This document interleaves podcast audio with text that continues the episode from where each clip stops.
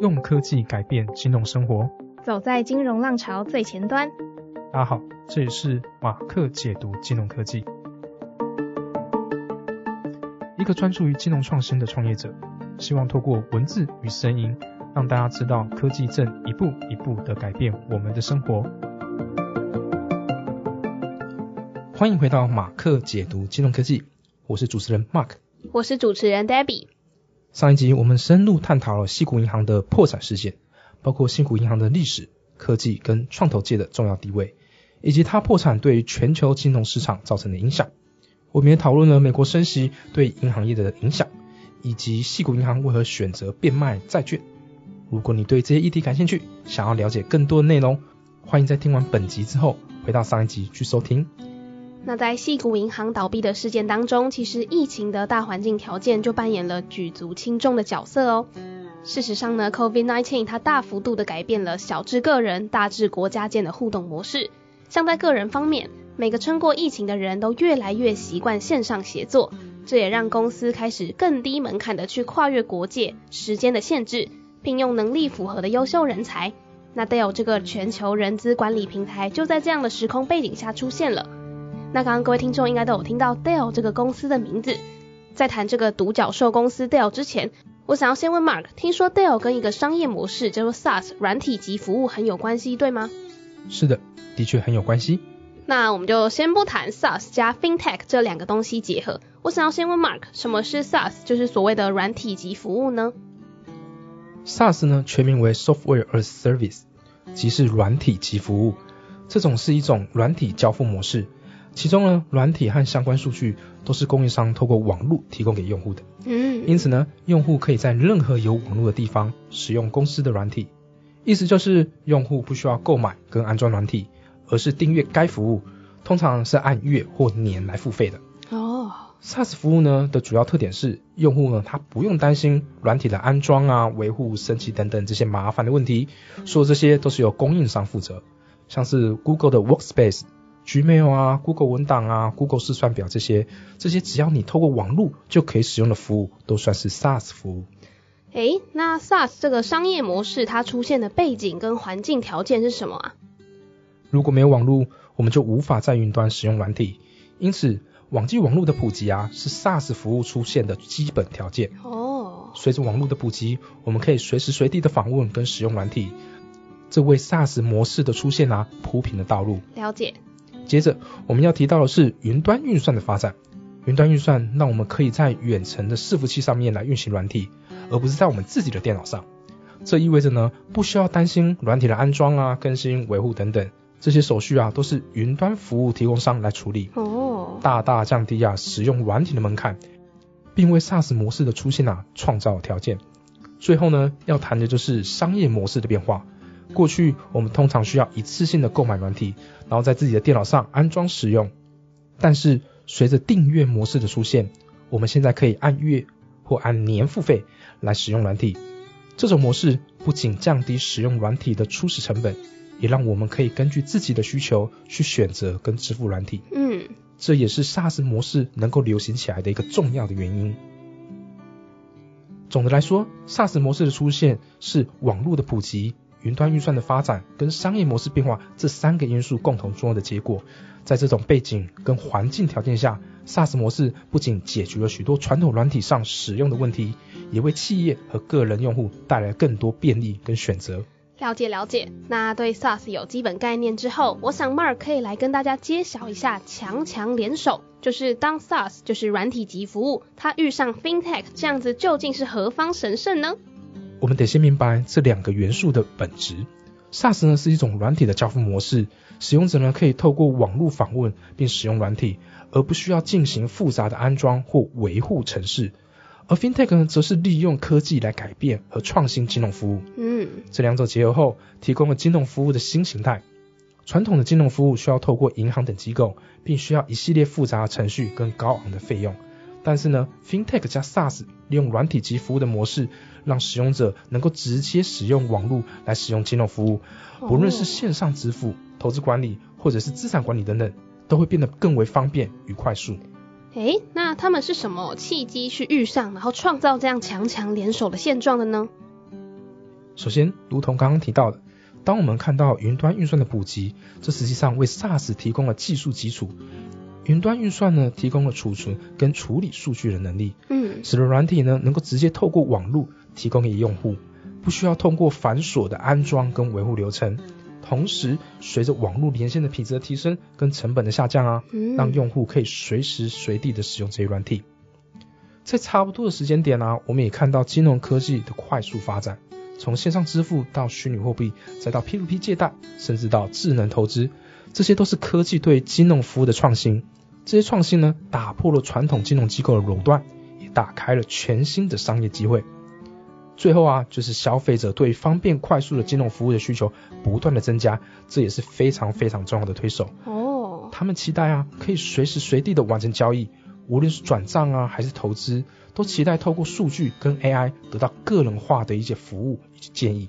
这种需求啊，进一步推动了 FinTech SaaS 的发展。嗯，一个很好的例子啊，是 Stripe，这是一个提供商业支付解决方案的公司。它提供了一个 SaaS 平台，让商家呢可以轻松地接受跟处理线上支付，并且呢提供了一整套的工具来帮助商家管理他们的金流。这就是 FinTech 跟 SaaS 完美的结合，不仅让商家可以更方便的管理他们金流，同时呢也让这些消费者可以享受到更好的购物体验。诶，那既然是透过云端软体的形式来提供给客户的一种商业模式，那每个客户有需求就可以抛出，那就代表着这种服务模式能够去为客户提供及时、便捷还有可量身定做的金融服务的主要优势吗？没错，这种 SaaS 与 FinTech 的结合啊，的确带来了四种独特的优势。哦，首先，我们先来谈谈扩展性。因为这些服务呢是基于云端，所以他们可以根据需求轻松的进行扩展。无论是增加新的使用者、增加储存空间，或是增加新的功能，都可以快速而且便捷的实现。再来是可访问性，因为服务呢是基于云端的，只要有网络连接，客户呢就可以在任何地方、任何时间使用这些服务。这对在家工作的员工或是跨国的团队而言特别有利。疫情更让这种模式的好处啊显得更为明显。我懂我懂，那这个就很适合疫情间的 work from home，或者是说跨国协作，诶。对啊，接下来呢还有两个特点，我们再来看看所谓的成本效益。嗯，使用 SaaS 模式的金融服务啊，企业通常不需要预先购买跟维护昂贵的一些硬体，可以节省大量的初期投资。在资源有限的情况下，这种模式啊，可以让更多的企业或个人接触并使用金融服务。哦，最后呢是安全性，对于金融产业来说啊，保护客户的金融数据是非常重要的。许多 SaaS 的服务商啊，都会提供高级的安全措施，包括数据加密跟两步验证，来保护数据的安全。了解了解，那我这边就帮各位听众总结一下 SaaS 加 FinTech。一家 SaaS 加 FinTech 的公司呢，它可能提供一种基于云的支付处理平台，该平台让零售商可以接受各种不同的支付方式，并提供分析和报告的功能来追踪销售数据。另一家公司可能提供一种投资管理平台，该平台让投资者可以追踪他们的投资组合，进行交易，并获得个性化的投资建议。那 SaaS 加 FinTech 呢，终究是一种服务模式。我这边呢，就继续来谈它作为工具被应用后，因而创造利益的商业模式。SaaS 加 FinTech 的商业模式啊，结合了 SaaS 与金融技术的特性。这种商业模式啊，通常包括以下几个主要部分。首先，订阅收费模式，嗯，这是最典型的 SaaS 商业模式。用户可以按月、按季或按年支付费用来使用金融服务。嗯，有些公司基于用户的使用状况，提供相应的收费服务，例如基于交易量、用户数量或是其他度量标准等。其次，我们可以看到的是交易费用这种模式呢，通常是在支付处理、股票交易或是其他与交易相关的服务中使用。每当进行交易，FinTech 公司就会收取一定的费用。所以意思是，只要交易成交一笔，FinTech 公司就会获利一次吗？是的，的确如此，但这只是他们收益模式的一部分。事实上，SaaS 加 FinTech 的商业模式啊，还有其他种类的收费方式。第三个呢，我们要讨论的就是价值为本的收费。在这种模式中，客户根据他们从服务中得到的价值来支付费用。了解。以投资管理平台为例，该平台可能会根据客户投资组合的表现，来收取一定比例的费用。还有一种啊，是我们称之为 freemium 的模式。哦，在这个模式中啊，基本的金融服务可以免费提供给客户，而额外的功能或服务呢，则需要付费。是的，这种模式的主要目的呢，就是透过免费的服务来吸引大量的用户，并逐步将他们转换为付费用户。最后呢，我们还有数据销售。金融服务呢会产生大量的用户数据，有些公司呢可能会选择把这些数据进行匿名化后啊，卖给第三方来获得收入。所以，当我们说 SaaS 加 FinTech 公司的收益模式时啊，实际上啊是有多种以上的方式是可以产生收益的哦。哦，所以大数据跟客制化的时代，其实数位足迹对商业而言真的是相当关键的资料哦。是的，不同公司可能会选择一种或多种这些商业模式来组合。根据其特定的服务啊、客户基数跟市场环境来确定最后来适合他们的商业模式。好，那我们就回到节目最一开始谈的 Dell 这个公司，它就是应用 SaaS 加 FinTech 这个服务模式来创造属于自己商业模式的公司吗？何止是公司，是在不到五年的时间成长为估值十二亿的独角兽哦。哇，听起来真的是非常厉害。那今天的节目呢，我们先跟各位听众聊聊 SaaS 遇上 FinTech 的服务模式与商业模式。接下来我们就透过案例更为了解，也就是 Dell 公司的造浪过程，我们就一起听下去吧。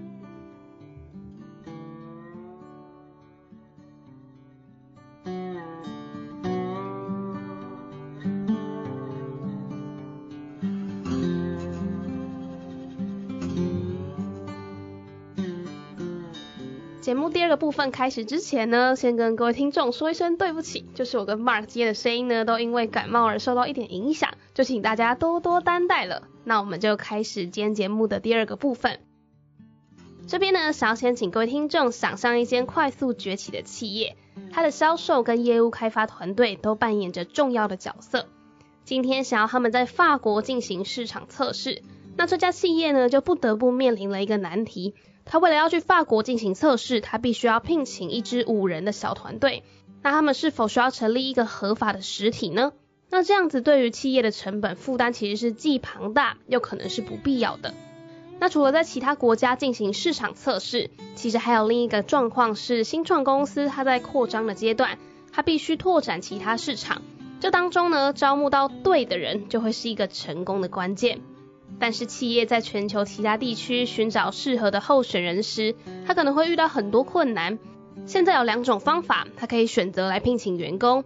第一个就是成立一家外国的子公司，第二个就是聘请当地的第三方机构来聘请员工。但是这在过程当中会被收取十到三十趴的手续费。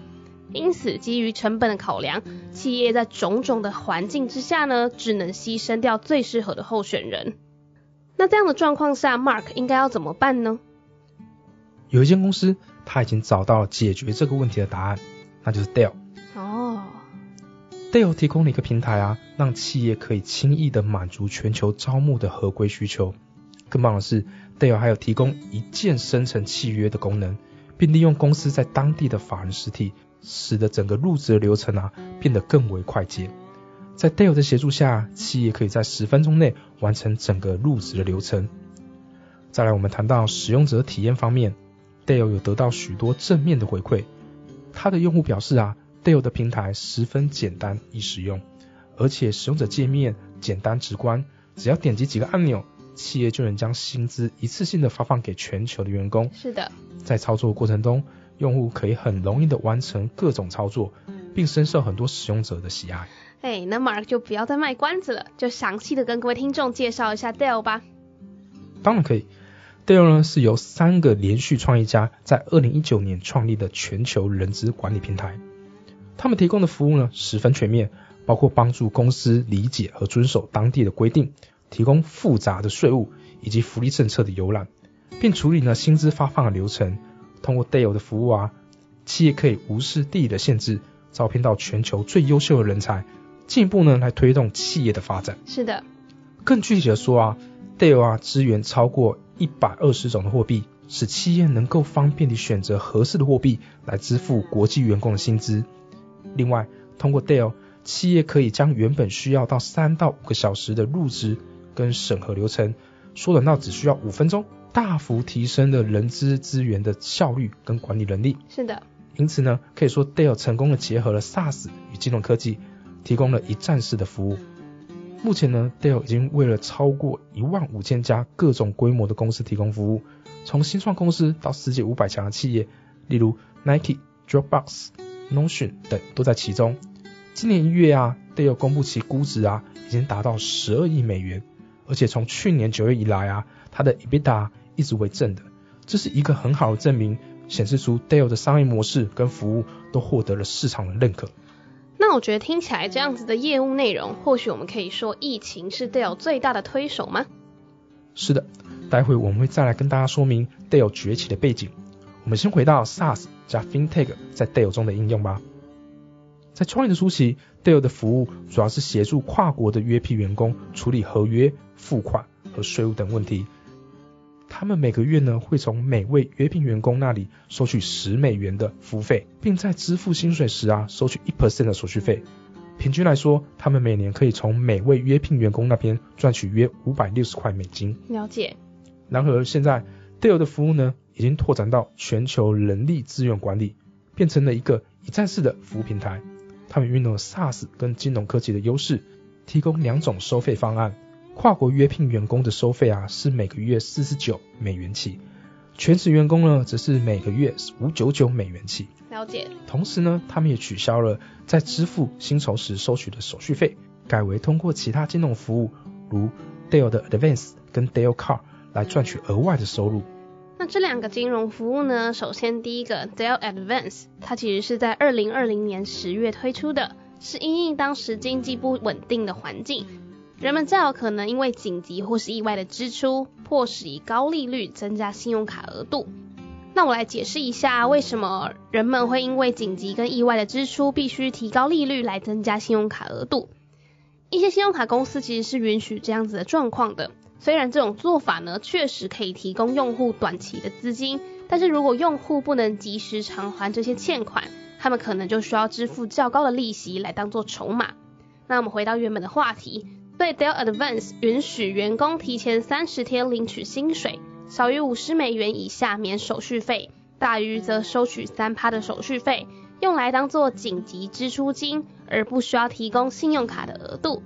再来是在二零二一年三月所提出的 Dell Card，在一些国家，员工虽然可以透过电汇收到薪资，但无法在一些特定的网站进行消费。Dell Card 就是协助将所有转入的金钱被转换并保留为美元，用户呢可以安全的在线上或实体商店进行购物，并支援各种货币交易。申请费用呢是五美元，并且从非美元交易中抽取一点二五趴的手续费。Dell 提供的两种 SaaS 人力雇佣的支付薪水方案啊，主要区别在于对于约聘员工方案。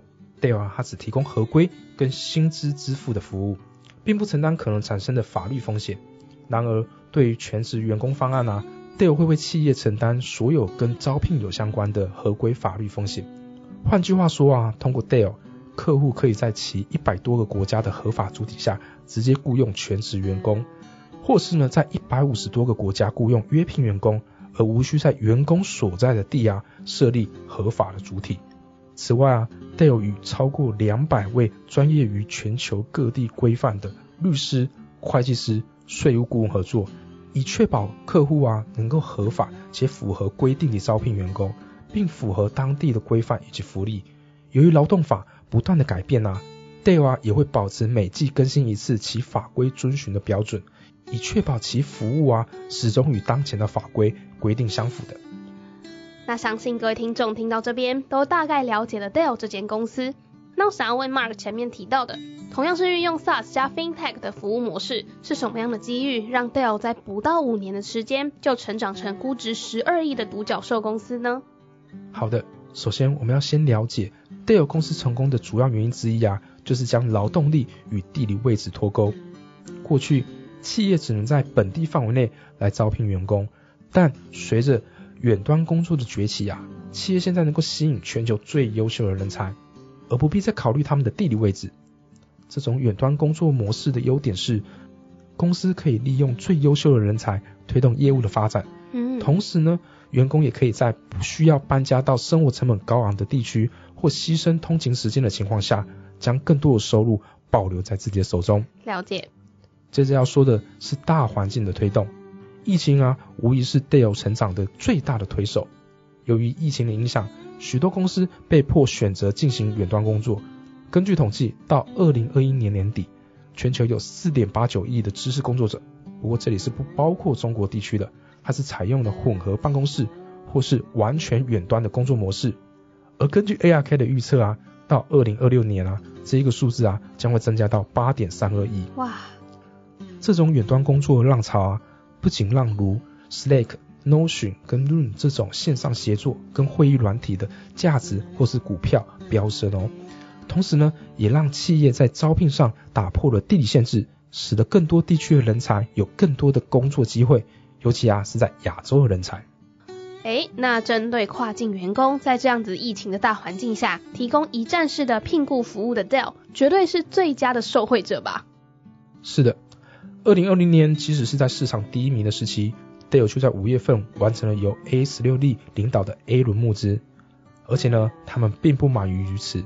同年的九月，又由 Spark Capital 领导完成了 B 轮募资，在短短的不到半年的时间，Dell 获取了四四亿美金的资金，这惊人的募资速度反映了市场对他们的高度需求。哦，在此期间，Dell 的客户数量从四百多家成长到了超过五百家。这些资金呢，使得 Dell 得以持续的优化他们平台，并扩大了客户群。实际上，到二零二零年底啊，Dell 的客户群啊，已经超过了一千家。哦，这显然说明啊，他们的强大吸引力跟业务增长能力。那我这边就跟各位听众科普一下，刚刚 Mark 提到的 A、B 轮投资，是指新创公司的募资阶段，他们通常都会按照一个定序来进行，被分为种子轮、天使轮。A 轮、B 轮、C 轮等等，各轮募资的目的呢，跟来源其实都有所不同哦。在进行 A 轮募资的时候，新创公司通常都已经有了一个初步验证的商业模式跟市场，并且已经获得了一定的收入。这个阶段的资金呢，主要用于加速公司的成长。那 B 轮募资很明显易懂的，就是在 A 轮以后的阶段，这时候公司通常都已经有了更加成熟的业务模式跟稳定的收入。并且可能已经达到了盈利或是接近盈利的状态。这个阶段的资金呢，主要用于进一步扩大市场、优化产品或服务、加强企业基础建设以及进行战略并购等等。那我们再回到 Dell 这个话题吧。即使他们跟许多其他公司一样，采取都是 SaaS 加 FinTech 的服务，但 Dell 的成功跟飞速的成长啊，主要是来自于他们做对了两件事。哦。第一件事就是他们的创始人抓住了募资的好时机，在半年内，他们就成功了募得将近六百亿的资金。在二零二零年完成了两次的募资之后，Dell 在二零二一年同样完成了两轮的募资，从投资者那里获得了将近六百亿美金。这数字比他们在二零二零年获得的四十亿美金成长了十五倍。新创公司呢，它通常都需要六到七年才能成为独角兽，但 Dell 呢？仅使用了一半的时间就达到这个里程碑，这全都以归功于他们的创始人抓住了最佳的募款时机。哎，那这个募资的时机呢，我就来说明一下。时间点呢，分别是二零二零年远距办公或是远距招募的需求快速反映在 Dell 的客户上面。当时呢，市场还属于萎靡的状态。这个故事呢，对于投资人来说真的太有吸引力了，所以呢，Dell 就凭借自己的优势，就迅速的完成了两轮的募资。第二个呢，则是二零二一年政府大撒币，市场上到处都是热钱，而且观察 Dell 的并购就知道，他们对于并购交易早就有计划了。他们呢也很清楚知道，公司自己开发新产品是跟不上需求的，所以因此呢就再度成功的从投资人的口袋当中拿到更庞大的资金。所以第二件做对的事情啊，就是拿到资金之后，Dell 透过并购啊来扩大产品线，提升了客户的连着度。在二零二一年的八月，他们在短短一年半的时间呢，并购了五家新创公司，当中有包括为中小企业提供财务管理的平台公司，也有呢像签证服务平台。这些并购呢，使得 Dell 这个人力管理平台的功能啊更加的完善。通过这些持续的并购啊，Dell 致力于扩大市场、优化产品现有的功能，以及扩大产品线，他们的服务呢变得越来越全面了，提高了与企业之间的互动性，进而啊提供服务的附加价值。实际上啊，他们的目标是维持与客户的议价能力，并增加呢企业移转的成本。这种做法跟 Microsoft 的商业模式啊是蛮相近的。对客户而言，一旦选择离开他们的平台，可能就需要找到更多的平台来整合所有的资讯，这将增加营运协作的困难度。诶，那除了这些之外，我记得我有听说 Dell 的一个小小的特点，就是他们在神秘感上面其实是不太保留的。是的，Dell 是一家非常乐于公开其业务近况的公司，每月呢都会在官网的部落格啊公布其营运方面进行哪些调整或新增哪些功能。那特别的是，Dell 还会制作自己跟同业比较的比较分析表哦。所以呢，节目的下个部分，我跟 Mark 就要来聊聊跟 Dell 定位相似的新创公司，他们其实同样都用了 SaaS 加 FinTech 这个服务模式，却有着相当不同的结果。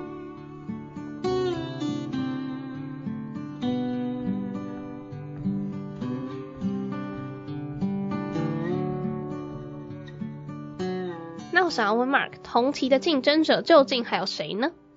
第一个呢是 Rippling，这家公司呢是全面的员工资讯管理平台，它涵盖了人力资源、资讯科技跟财务这三大功能。在人力资源的模组里啊，Rippling 呢提供了招募、入职、薪资、福利的服务；在资讯科技的模组呢，Rippling 呢则有设备管理、应用程式管理的功能；财务的话就会包括了报销啊、公司卡。账单支付等等这一系列功能。另外啊，Rippling 啊还跟五百多个第三方应用程式进行了整合。不过啊，在这个领域啊，最知名的公司啊，莫过于 Workday。嗯。而它主要的服务对象啊是大型企业。Rippling 呢则不同，他们选择专注于中小企业的开发。在创建初期，他们专注于员工的入职流程，他们将这一个繁琐且重复的过程简化了。只需要短短的时间，就能将新进员工无痛的登录系统，并开通各种 IT 权限，这极大的提高了人力资源部门的工作效率。那我这样听下来，Rippling 跟 Dale 似乎是两个提供不同服务的平台。Rippling 的主要目标是提供一个管理全体员工的平台，但是 Dale 呢，它是专注在跨境合规招募。这两个平台都是解决不同的问题而创立的创业题目。不过，他们的业务在某些方面还是有重叠的地方。像 Rippling 帮助企业根据每个国家的福利和文化，为全职员工和约聘员工拟出客制化的合约，并且呢，Rippling 可以让企业在短短的九十秒内完成薪酬发放。那我还蛮好奇，这个公司 Rippling 它的出现背景究竟是什么呢？Rippling 的出现呢，是在企业软体跟人力资源管理软体市场快速变化跟增长的大背景下。越来越多的企业啊，开始寻求数业化跟自动化的解决方案，目的啊是提高效率并降低错误率。此外啊，随着远端工作的趋势啊，公司更加需要一个能远端管理员工的平台，这也是正好 Rippling 所能提供的。还有一个细节啊，我想要补充一下，Rippling 呢选择专注于服务中小企业啊，是一种策略性的选择。大型企业啊，往往已经有成熟的系统跟流程，对更换系统的意愿啊，可能不强烈。相反的，中小企业啊，可能更需要这种集成式的解决方案，因为他们缺乏了足够的资源来分别管理不同的业务领域。所以呢，Rippling 选择专注于中小企业，实际上啊是看中了这个市场的需求跟潜力哦。至于企业软体和人力资源管理的软体市场，当时为什么经历了快速变化和增长？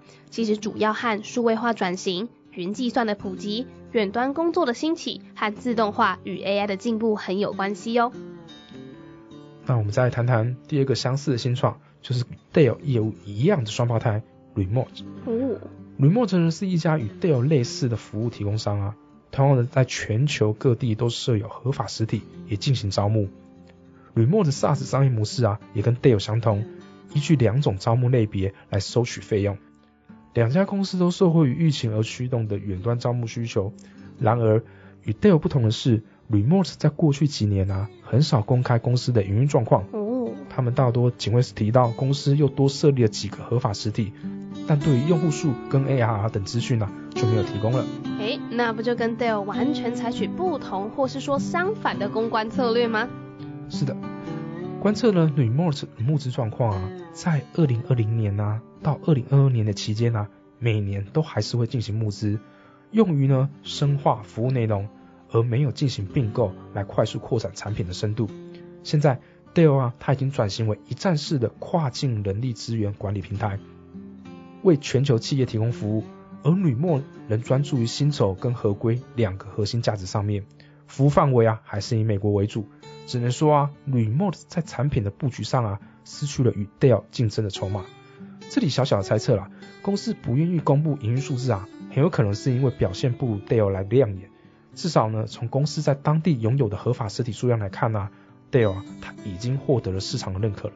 了解了解，那节目的最后一个部分，我们就邀请 Mark 分享一下你对 SARS 遇上 FinTech，还有对独角兽公司 Dell 指数成长的看法喽。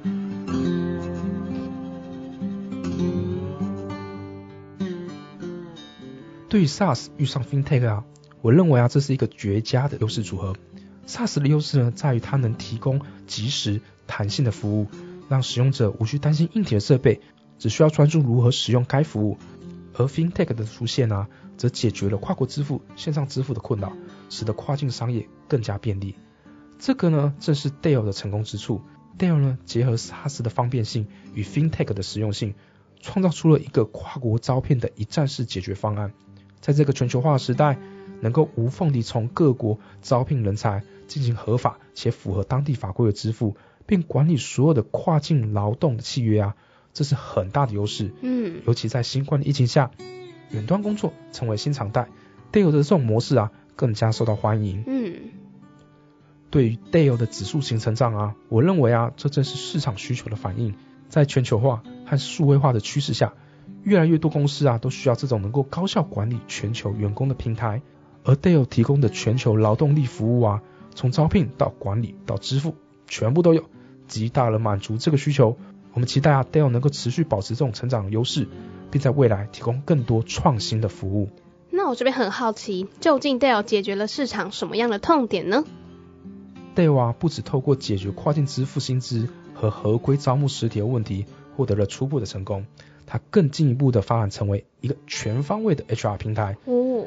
近期啊，推出了 Dell 的 HR 这个极具吸引力的服务。哦。特别是针对于两百人以下的团队啊，Dell HR。完全免费的优惠，不仅能让小企业节省高达两万美元的人资相关费用，也能为 Dell 带来大量的企业招募资讯与薪资状况。那我总结一下，这种创新并以客户需求为出发点的策略，就让 Dell 在市场上崭露头角，快速扩张，并且达到了指数级的成长。这确实是一个绝佳的范例，向我们展示了当公司面临快速扩张时，它如何有效应对并满足指数级的成长需求。透过不断的创新和优化服务，Dell 确实成为了这个时代的一颗璀璨独角兽哦。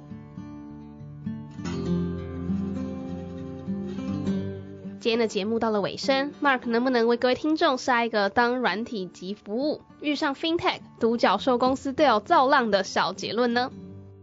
我们从 Dell 的例子看到啊，如何透过灵活的创新思维，将软体及服务和金融科技结合。成功的解决跨境招募跟支付薪资的问题。更重要的是，得有积极扩展业务范畴，打造出全方位的 HR 平台，进一步创造价值，展现了指数级的成长力道。这就是当软体及服务遇上了金融科技所能激荡出的创新火花跟极高的商业价值。今天的节目呢，跟大家说明了 SaaS 加 FinTech 的技术，也跟各位听众介绍了应用这个技术的独角兽公司 Dell。相信各位听众都感受到，哇，疫情真的是相当大程度的改变了市场环境，也因此出现了许多新兴的需求，还要解决这些需求的技术以及公司出现哦。